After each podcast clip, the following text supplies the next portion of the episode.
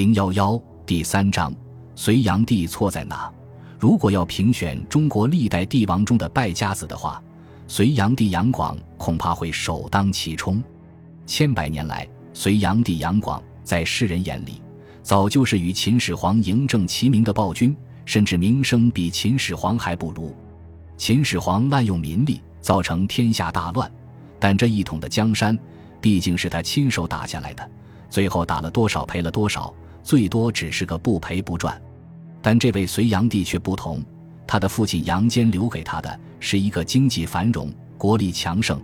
雄踞东亚大陆的世界第一强国大隋帝国，却被他仅用了十三年时间就搞得天下大乱，国破家亡。好好的大隋朝反给盛唐做了嫁衣裳，这真好比一个人继承了一笔丰厚的遗产，却用极快的速度败坏光，不是败家子又是什么？所以多少年来，在文学作品、影视形象中，这位暴君都是百分之百的反面角色。但是审视历史。真相真的是这样吗？说起隋炀帝杨广，现代人都说是昏君，而在隋文帝在位时期，相当长一段时间里，杨广却是个年轻有为、建功无数、名声相当好的皇子，甚至许多人把他看作人中之龙、缔造盛世的希望。现代人说的比较多的是杨广装蒜的那些事，比如做皇子的时候，他厉行节俭、谦恭有礼。很得隋文帝的欢喜，最终使隋文帝废掉了太子杨勇，立他为储。但事实上，早在杨广二十岁的时候，他就名满天下了。原因就是那场隋王朝的统一战争——灭陈战争。公元五百八十九年，年仅二十岁的杨广就被任命为兵马大元帅，率领五十万大军平灭南方陈朝。这一战的政治意义远大于军事意义。毕竟是统一天下的最后一战，而从难度上说，彼时隋朝兵强马壮，远非苟延残喘的南陈小朝廷可比，南征自然是摧枯拉朽。在这场战争里，杨广也第一次让世人认识了他。作为统帅，他制定了两路突破、指导建康城的战术，最大限度地减少了伤亡，而且隋军所到之处纪律严明，对百姓秋毫无犯。缴获的财物也悉数上缴，南陈的府库更是无所取。杨广本人更是以身作则，在军中身体力行，躬行简朴。灭陈之后，他赏罚分明，杀掉了陈后主身边的佞臣，赢得了南方百姓的民心。这时期的杨广，活脱脱一个礼贤下士、勤政爱民的好青年，与他即位之后的形象可谓天渊之别。其实早在此以前。杨广就不止一次显露出他的才能，比如他精于诗词歌赋，且博览群书，谈论起国家大事来，连父亲杨坚都甚为惊讶。杨广十三岁的时候就被任命为太原总管，可见从那时候起，杨坚就对杨广悉心培养，希望他将来能成大器。而在平定南陈之后，杨广又参与了隋朝的其他几件大事件。一是平定了江南高智慧的叛乱，且在叛乱平定后安抚地方、抚恤百姓；二是，在扬州轻徭薄赋、平反冤案。坐镇扬州平乱的杨广，可谓一心扑在工作上，一连十几天衣不解甲，熬夜工作，白天指挥战斗，晚上打理民事。当地自南陈开始积累了数十年的积案，被他在一个月内全部处理完毕，结果上下皆赞之。公元五百九十年，突厥大举犯边，杨广受命统军出征。他作战勇敢，身先士卒，在陕西延安一举击退突厥。如此人物，放在当时，着实是一个文武双全的青年才俊。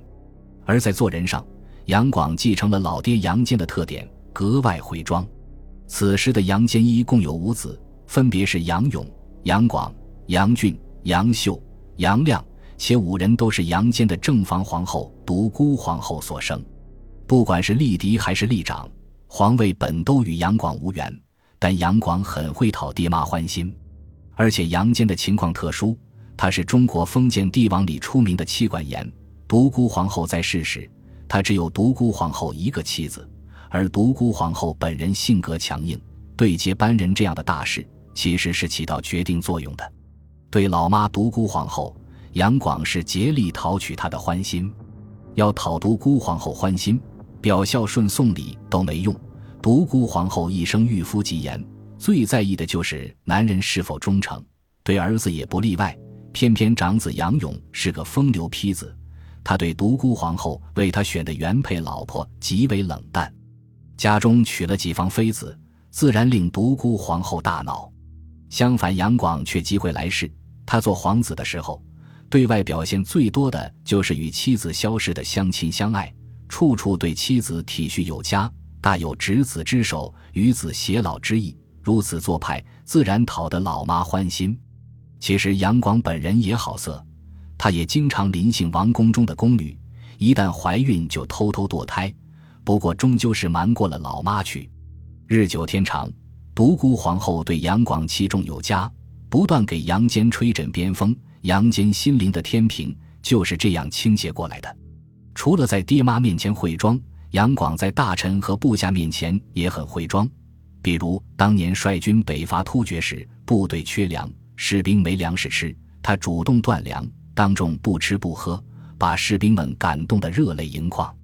南下平南陈时，他把自己的战马让给生病的将士骑，把自己的帐篷空出来给生病的士兵调养，一时间军心大振。隋文帝的近臣杨素、高绍、宇文述等人也与他交好，内外相互串通。这里就要说说和杨广争夺太子位的杨勇。杨勇之所以最终被废，除了杨广会装外，其实他有两条犯了隋文帝杨坚夫妇的忌讳。第一是杨勇信佛且喜好奢华，对于厉行节俭的隋文帝来说，这可以说是顶风作案。第二个忌讳，隋文帝本身就是一个性情内向阴沉之人，杨勇偏偏子不类父，性格率真且喜怒尽形于色，偶有争执，极容易和杨坚变脸。长此以往，父子关系日益冷淡。比如，他曾在公元六百年冬至接受百官朝贺，担心儿子抢班夺权的杨坚心里犯了嘀咕。杨勇败亡的导火索，就是杨广就任扬州总管时，行前与独孤皇后辞行，母子涕泪交流。杨广更趁机说杨勇要害他，并散布谣言说杨勇的妃子是被杨勇毒死的。独孤皇后听后大怒，说：“若此子登位，我儿恐无幸免。”至此，杨勇的命运已经无可挽回了。公元六百年十月，杨坚正式下诏废杨勇太子位，改立杨广为太子。值得一提的是，杨广诬陷了杨勇这么多年，但一直到杨勇被废太子位，却无一言攻击弟弟杨广。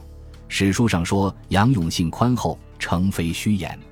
隋王朝此时经过杨坚励精图治，已成盛世之相，最需要的就是一位守成之主，就如同汉高祖身后的文景二帝。而性格宽厚的杨勇，显然更符合这个条件的。无奈厚道人无好命，会装的杨广继承了这笔遗产。客观上说，杨广本人的能力，在当时也确实是杨坚五子中最出众的，有过战功，博学多才。且有治理地方的经验，更有一干重臣的拥戴。不管从哪个方面说，他似乎都是一个合格的接班人。那天下大乱的局面又是怎样造成的呢？